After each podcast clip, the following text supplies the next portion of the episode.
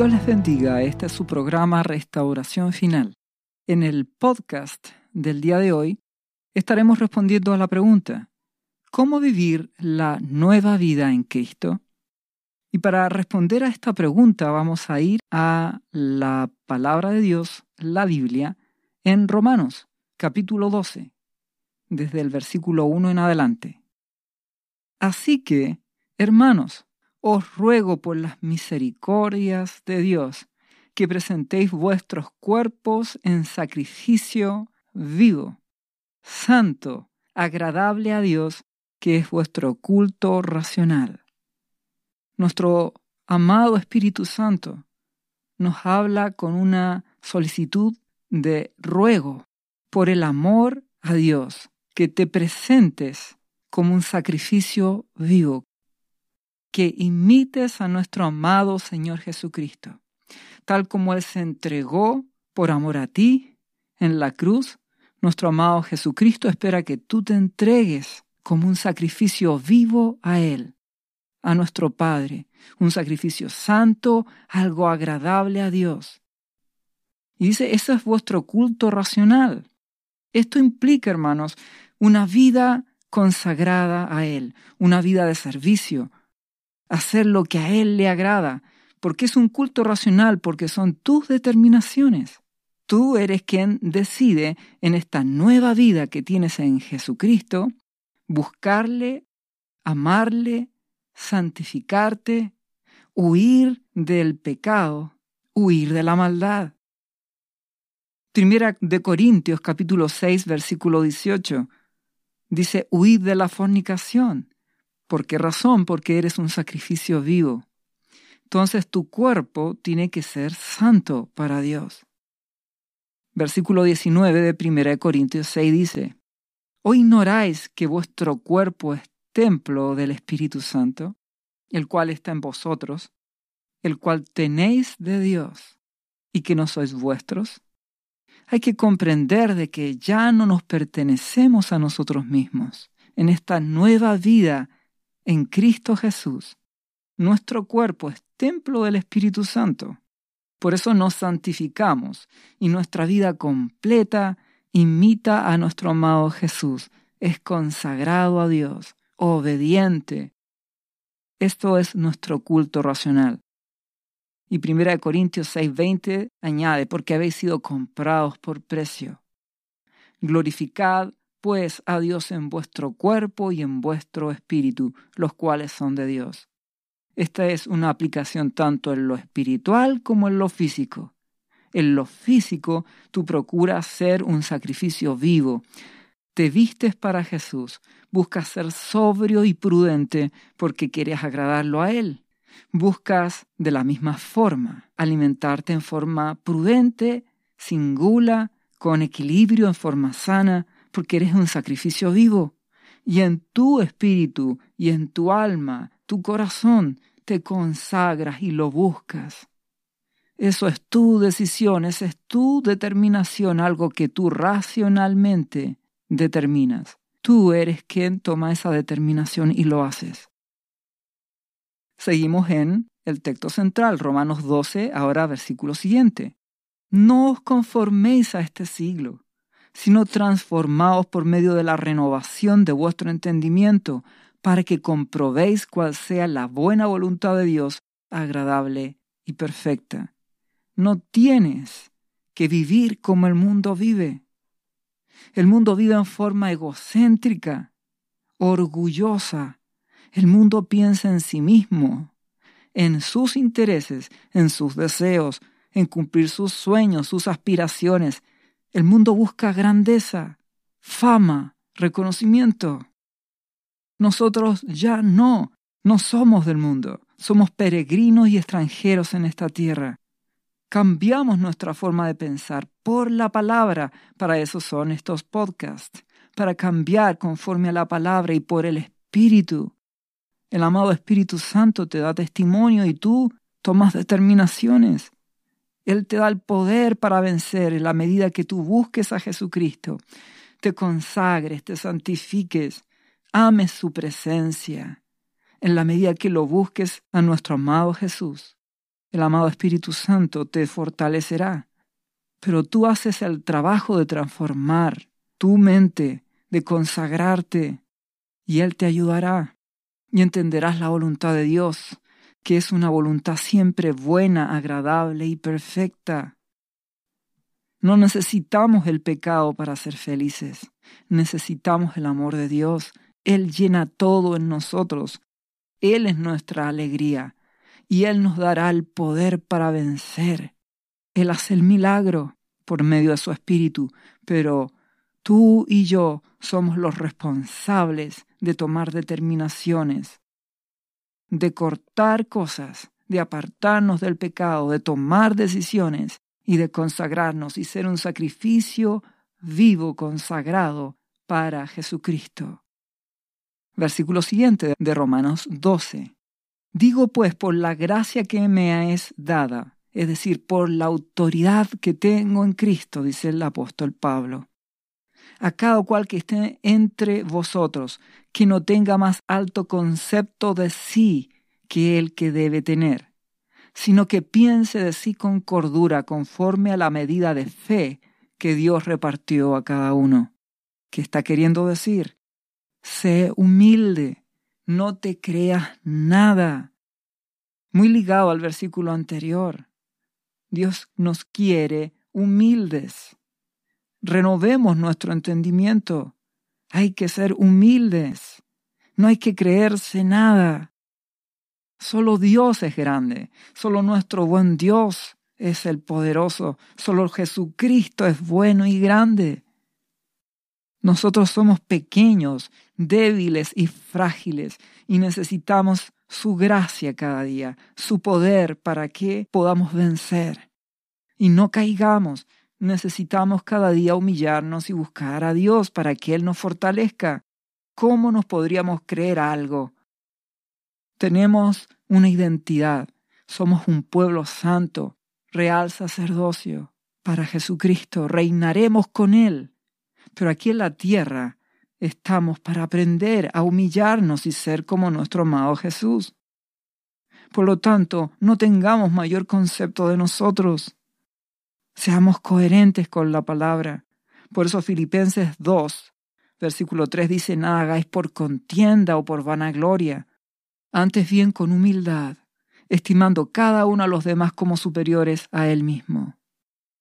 Considérate el más pequeño, sé humilde, tus hermanos son superiores a ti, y Jesucristo es superior a todos.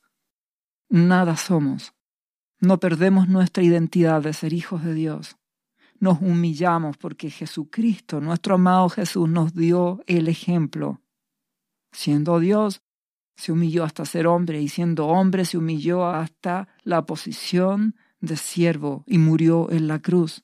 Él lavó los pies de sus discípulos, fue siervo. Esa es la actitud que debemos tener. Esa es nuestra vida en Jesucristo, nuestra nueva vida. Si seguimos leyendo ahora en Romanos, en el texto central, capítulo 12, versículo 4, porque de la manera que en un cuerpo tenemos muchos miembros, pero no todos los miembros tienen la misma función. Así nosotros, siendo muchos, somos un cuerpo en Cristo, y todos miembros los unos de los otros. Nos necesitamos, necesitas a todos los hermanos de la iglesia. Nos necesitamos entre sí.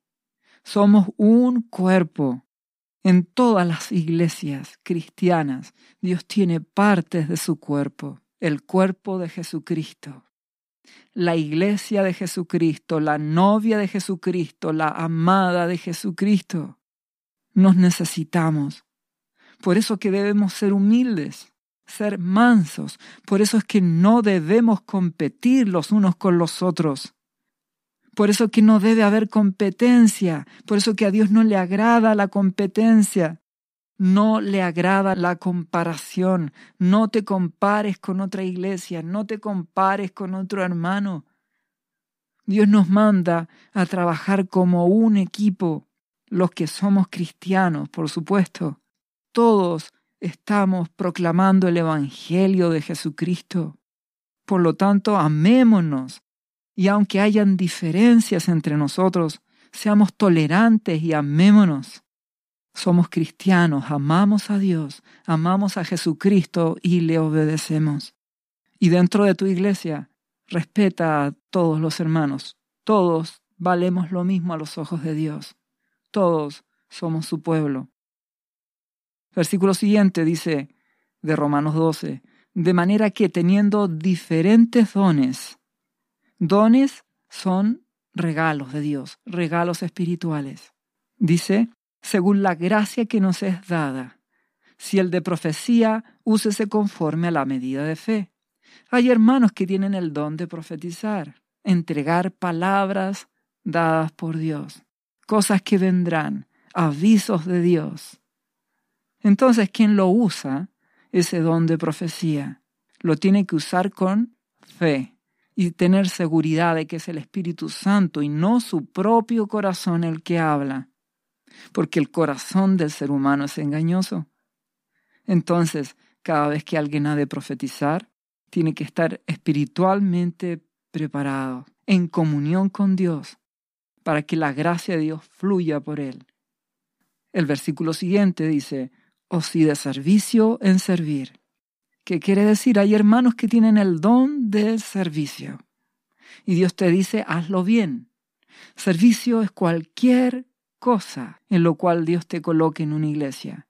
Si es para ayudar, si es para barrer, si es para servir en las mesas, si es para ser portero, si es para participar llevando sillas, moviendo cosas, lo que sea. Si Dios te ha llamado a servir, hazlo bien. El don del servicio vale tanto como el de la profecía porque todos nos necesitamos. A continuación dice, y el que enseña en la enseñanza. Si tú enseñas la palabra de Dios, también lo haces en fe, te preparas, oras, preparas tu vida y enseñas con una buena actitud, con un buen corazón, lo haces por amor. Todo lo que hemos hablado, profecías, servicio, enseñanza, todo se hace por amor a Dios, por amor a Jesucristo, para Él, por Él y en Él, y en segundo lugar, por amor a los hermanos. A continuación dice, versículo 8 de Romanos, en esto mismo el que exhorta, en la exhortación, es decir, el que tiene una palabra para animar o amonestar, corregir, debe hacerlo con toda motivación, con humildad y con amor, no para destruir, sino para edificar con amor en Cristo.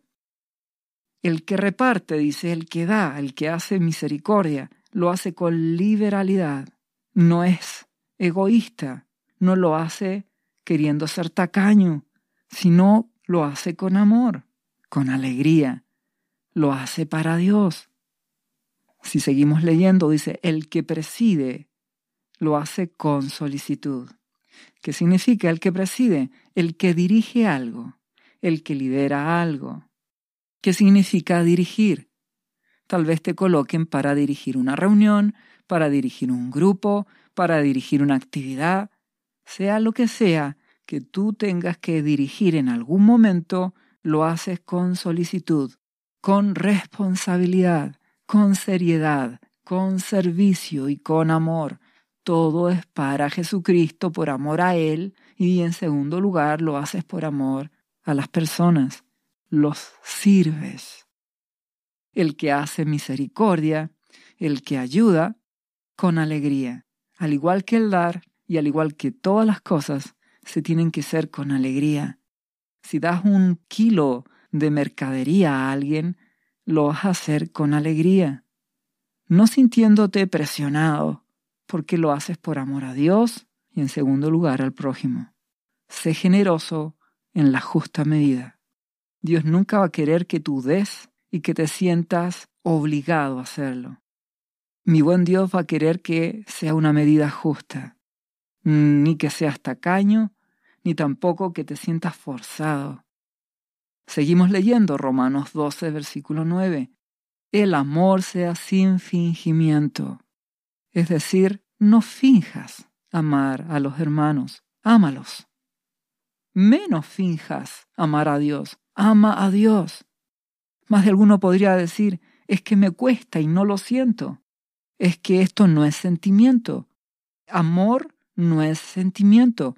Amor es decisión. Si nuestro amado y precioso Jesucristo fue a aquella cruz, no fue por un sentimiento, fue por decisión, voluntad, entrega. No esperes sentir emociones. Tú eres quien decide amar y lo haces. El sentir emoción viene después. Primero es la decisión. Yo decido perdonar y decido amar.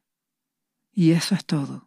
Y a partir de ahora amo y actúo con amor. Y la gracia de Dios me fortalece, me ayuda a amar. No esperes sentir, tú decides. Tal como nuestro amado Jesucristo lo dijo a Éfeso, la iglesia, esa iglesia que había perdido el primer amor por él. ¿Qué dice mi amado Jesús? Cambia tu forma de pensar, tu predisposición mental. Tú decides amarme y actuar así. Esto es parte de la nueva vida en Cristo. Tú decides amar. Y aun cuando te vengan pensamientos contrarios al amor, tú no los aceptas.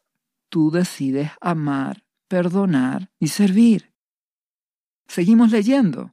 Dice a continuación, aborreced lo malo. Alguien podría decir, pero ¿cómo? Si recién hablamos de amar, ¿cómo hablamos ahora de aborrecer? Es que hay que aborrecer lo malo. Salmos 45, 7 dice, hablando de nuestro amado Jesucristo, has amado la justicia y aborrecido la maldad. Nuestro buen Dios ama al pecador, pero odia el pecado. Lo que Dios quiere es que en tu corazón tú odies el pecado, lo aborrezcas, aborrezcas la mentira, aborrezcas el orgullo. Tienes que llegar a odiar el orgullo. Y por cuanto lo odias, lo quieres lejos de ti. Entonces amarás a nuestro precioso Jesucristo. Pedirás gracia para que Él te fortalezca y venzas el pecado. Y a la vez aborrecerás, odiarás el pecado y así mi Dios te dará la victoria. Eso es lo que Dios espera, que amemos lo bueno, la verdad. Jesús es la verdad. Y que aborrezcamos el pecado. Amamos al pecador, pero odiamos el pecado. Seguimos leyendo, seguid lo bueno. Significa busca hacer el bien. Siempre busca hacer lo bueno lo que es agradable a Dios. Esa es tu decisión. Versículo siguiente, Romanos capítulo 12, versículo 10. Amaos los unos a los otros con amor fraternal. Ama a tu hermano como lo que es, tu hermano en Cristo. Nuestro amado Señor Jesucristo dijo, ¿quién es mi hermano? ¿Quién es mi madre? Todos aquellos que hacen la voluntad de Dios. La familia en Cristo no la familia de la sangre, la familia de la carne. Dios quiere que nos amemos con ese amor fraternal, de hermanos. También Dios va a querer que ame a todos aquellos parientes tuyos que no conocen a Jesús, por supuesto.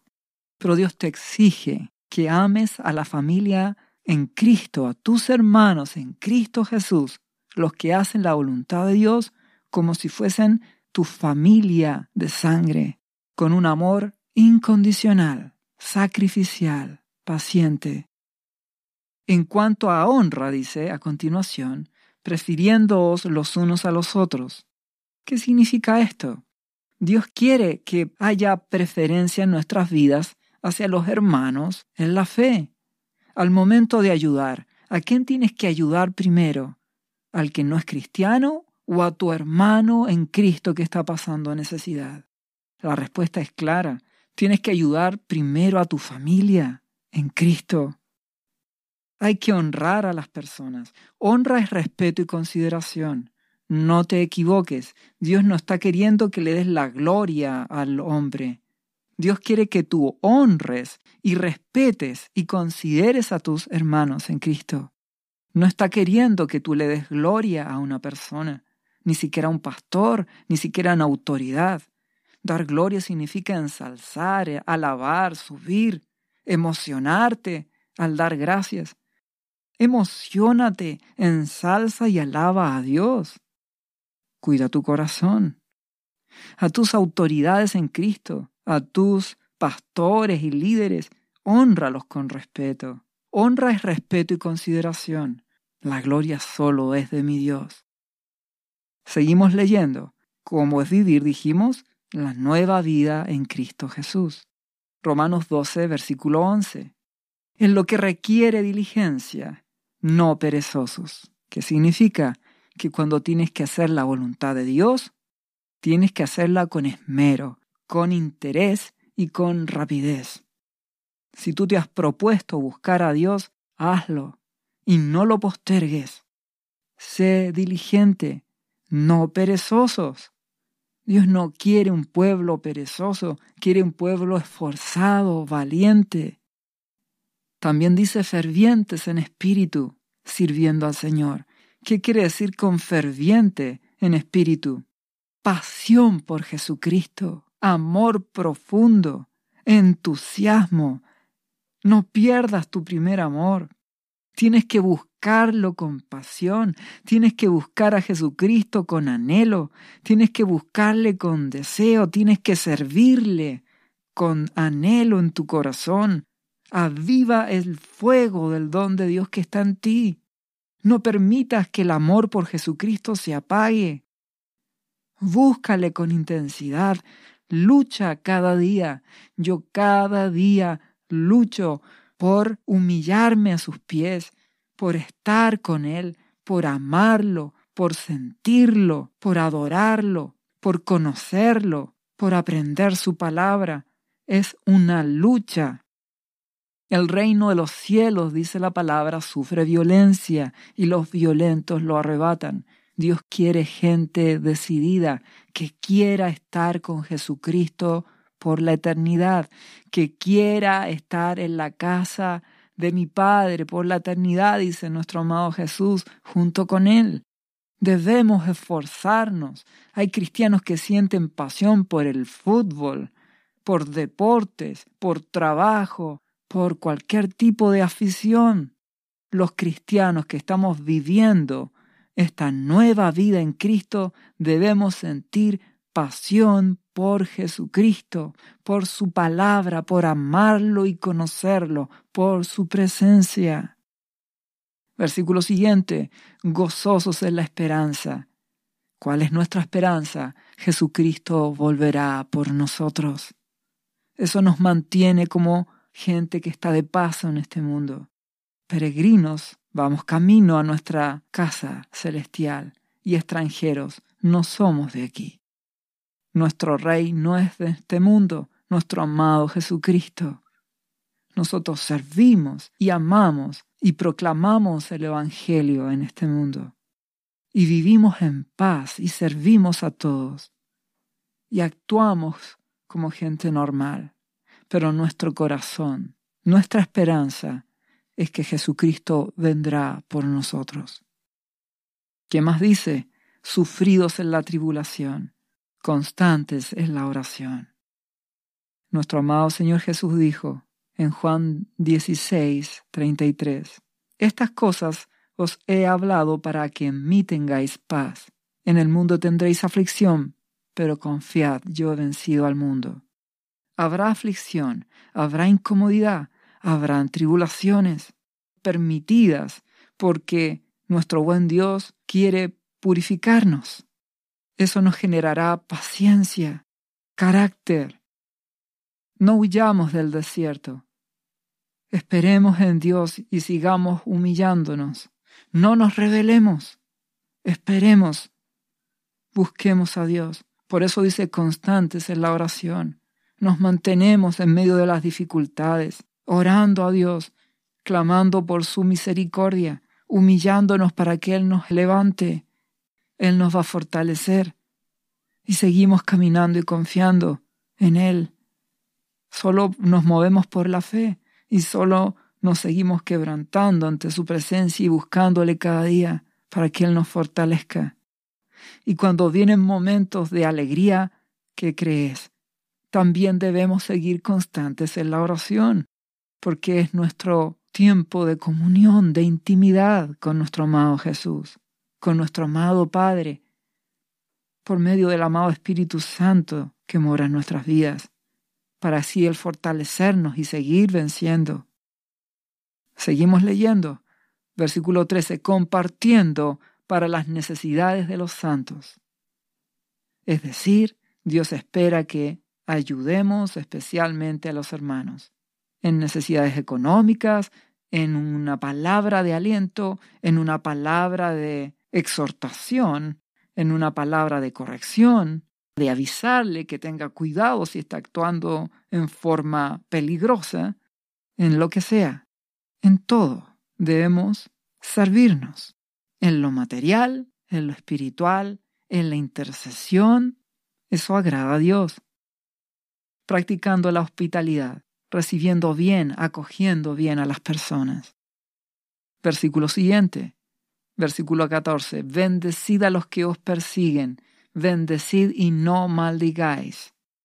¿Qué nos está diciendo? Perdona. Tal como el amor es una decisión, el perdón es una decisión. No es un sentimiento, es una decisión. Yo decido perdonar, tú decides perdonar. Tal como nuestro amado Jesús nos perdonó a ti y a mí, nuestros pecados, grandes, medianos, pequeños, toda esa basura, Jesucristo nos perdonó, nos limpió con su sangre. Por lo tanto, nuestro deber es perdonar, perdonar, bendecir y perdonar. Maldecir es decir malas palabras. No digamos malas palabras contra nadie. No le deseemos el mal a nadie. Bendigamos y amemos. Versículo siguiente, versículo 15. Gozaos con los que se gozan y llorad con los que lloran. Ponte en el lugar del prójimo, especialmente con aquellos que lloran. Intercede, ora, muestra compasión con las personas. Ayúdalos, ámalos.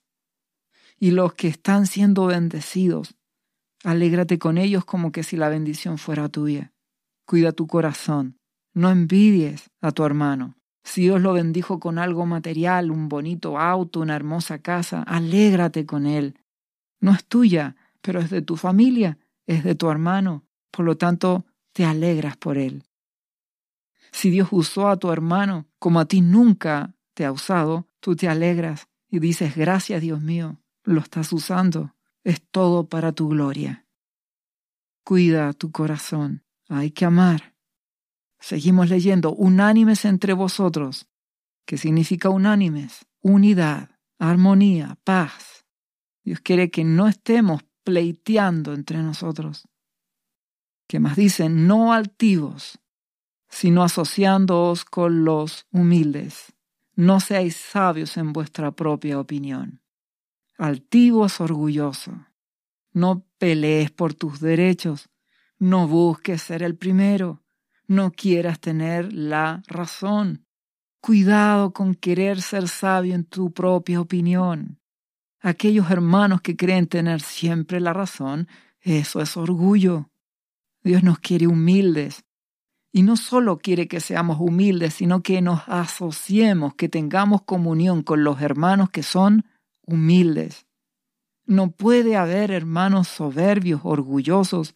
Todos debemos ser humildes, buscando ser ovejas mansas que obedezcan a Dios. No pueden haber hermanos que tengan una opinión diferente a lo que Dios nos ordena.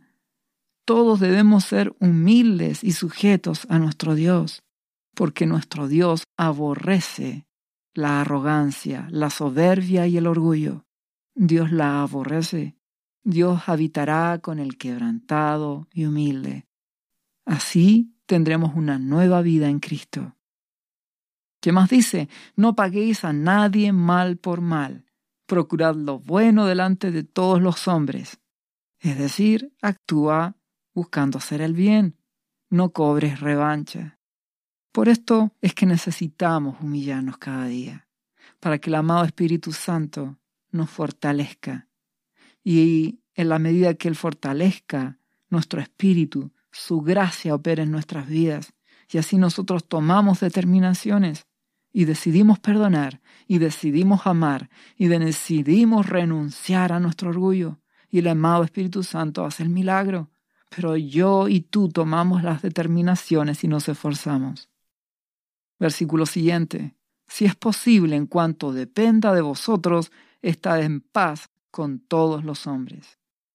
Esto significa no ataques a nadie. Busca la paz. Salmos 34:14 lo dice, apártate del mal y haz el bien, busca la paz y síguela. Busca tener paz. Busca edificar a tu hermano, no pelear con tu hermano. Y si alguien te quiere atacar, tú busca la paz, no ataques. No hay que confundirse en lo siguiente. Cuando tú estás puesto en autoridad en tu casa, con tus hijos o con tu esposa, no busques la falsa paz. Es decir, no quiero pelear con mis hijos, que ellos hagan lo que quieran porque yo quiero buscar la paz. No, no es así. Dios no le agrada esa falsa paz porque Él te ha puesto ahí como autoridad en la casa, con tu familia, al igual que a la esposa con sus hijos, la ha puesto como autoridad. Y Dios lo que va a esperar es que pongan en ejercicio esa autoridad, corrigiendo, dirigiendo y enseñando. Ahí no aplica el decir como quiero paz, que haga cada uno lo que se le antoja. Eso no agrada a Dios. Debemos cumplir nuestras responsabilidades. Pero en medio de eso buscamos la paz con el prójimo. Versículo siguiente, Romanos 12. No os venguéis vosotros mismos, amados míos, sino dejad lugar a la ira de Dios, porque escrito está, mía es la venganza, yo pagaré, dice el Señor. Así que si tu enemigo tuviere hambre, dale de comer, y si tuviere sed, dale de beber, pues haciendo esto, ascuas de fuego amontonarás sobre su cabeza. Otra versión dice así, pues haciendo esto harás que arda la cara de vergüenza de la otra persona. En el mundo esperan que si ellos te dan un golpe, tú le des otro de vuelta. En Cristo, nuestro amado Jesús nos enseñó a perdonar y amar, porque Dios es nuestro juez. Él es quien hace justicia. Yo perdono y amo, y mi buen Dios hace justicia. Él es mi papá mi papá me defiende. No quiere decir que yo no diga la verdad. No quiere decir de que si me salió un artículo malo que compré en un lugar para buscar la paz no lo vaya a devolver. No, no te confundas. Quiere decir de que cuando vas a devolver ese artículo que te salió malo a una tienda, por ejemplo, tú con buenas palabras lo devuelves. Si alguien te dice una mala palabra, tú respondes, pero respondes de buena forma, no estás buscando cobrar venganza, ni estás buscando herir a la otra persona. Al contrario, estás dispuesto a servir a ese que te ofendió. Estás dispuesto a actuar con amor, con respeto. Deja que Dios pelee por ti. Él te hará justicia. Si tú haces justicia por tu propia mano, entonces Dios no te defenderá porque tú ya actuaste. Por lo tanto, nuestro Dios espera que actuemos con humildad, que podamos responder frente a una situación aclarando, pero con humildad, no con ira y menos cobrando venganza. ¿Por qué? Mía es la venganza, dice Dios. Él es el juez justo. Romanos 12:21 termina diciendo, no seas vencido de lo malo, sino vence con el bien el mal.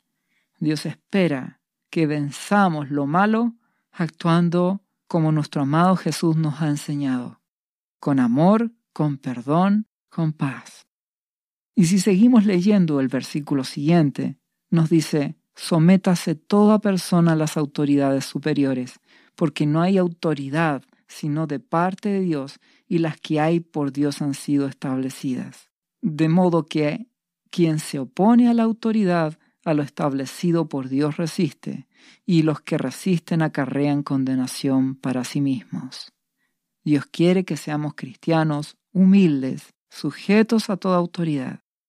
En medio de la pandemia, los templos en general han tenido que cerrarse, pero la iglesia no se cierra. A través de Internet, los hermanos siguen comunicados, siguen orando, haciendo cultos a Dios. Dios no pide que te rebeles. Mientras el gobierno no te esté pidiendo cosas que ofendan a Dios, ¿cuál es el problema en sujetarse? Si Dios quiere que seamos gente humilde y sujeta. Algunos cristianos no quieren vacunarse porque piensan de que tiene que ver con la marca de la bestia que aparece en la Biblia. No es así, porque las personas que decidan marcarse cuando sea el gobierno del anticristo lo harán voluntariamente. Será una decisión de que quieren pertenecer al anticristo y a su gobierno. No tiene que ver con una vacuna. Nos sujetamos a toda autoridad, a los policías, a los militares, a los profesores en la escuela, a nuestros padres en la casa, a nuestros pastores, a nuestros líderes, a obispos, nos sujetamos a quien corresponda. Mientras alguien no nos esté pidiendo ir contra la palabra de mi Dios, seamos humildes y sujetos. Dios busca gente humilde, mansa y humillada, que viva su vida en Cristo Jesús, una nueva vida para que así Él nos guarde y nos bendiga. Y, tal como lo fue con la iglesia de Filadelfia, nuestro amado Jesucristo pueda decir que somos una iglesia fiel, que hemos guardado su palabra. Si somos fieles, Dios nos bendecirá, Él nos guardará en medio de las plagas, en medio de los juicios, en medio de todas las cosas que vendrán, porque Él es fiel para con los suyos. Dios te bendiga en el nombre de Jesús. ¿Sabía usted que Jesús le ama y que murió en la cruz por sus pecados? Él ya pagó el precio por usted. Solo basta que usted lo reciba en su corazón y reconozca que Jesucristo es el Señor de su vida y su Salvador. Invítelo hoy a entrar en su corazón. Atrévase y siga ahora esta oración. Repita después de mí, Señor Jesús, yo confieso que soy un pecador y te invito a entrar en mi corazón. Perdona mis pecados. Yo me entrego a ti. Gracias por esta vida eterna que tú me estás dando en estos momentos.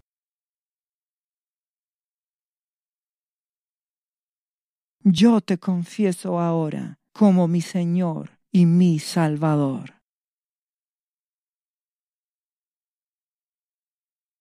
Lea la Biblia y busque una iglesia cristiana para que le enseñen la palabra de Dios. Lea Juan capítulo 3 versículo 16. Visite cristo-viene.cl. ¿Sabías que Jesús te ama y quiere sanarte de toda enfermedad? La Biblia dice que Jesús llevó tus enfermedades y sufrió tus dolores para que tú ahora estés sano.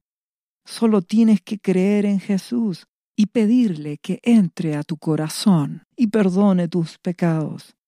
Repite este versículo de la Biblia varias veces al día, cada día, por las heridas de Jesús fuimos sanados y por esta promesa yo soy sano. Los azotes que sufrió en la cruz representan tu sanidad para este tiempo. Tienes que creerlo con todo tu corazón, porque Jesús te ama y quiere verte sano de cualquier enfermedad. No te rindas, insiste y créele a Jesús. Lee la Biblia y busca una iglesia cristiana. Lee Isaías capítulo 53, versículo 5. Visite cristo-viene.cl. Restauración final.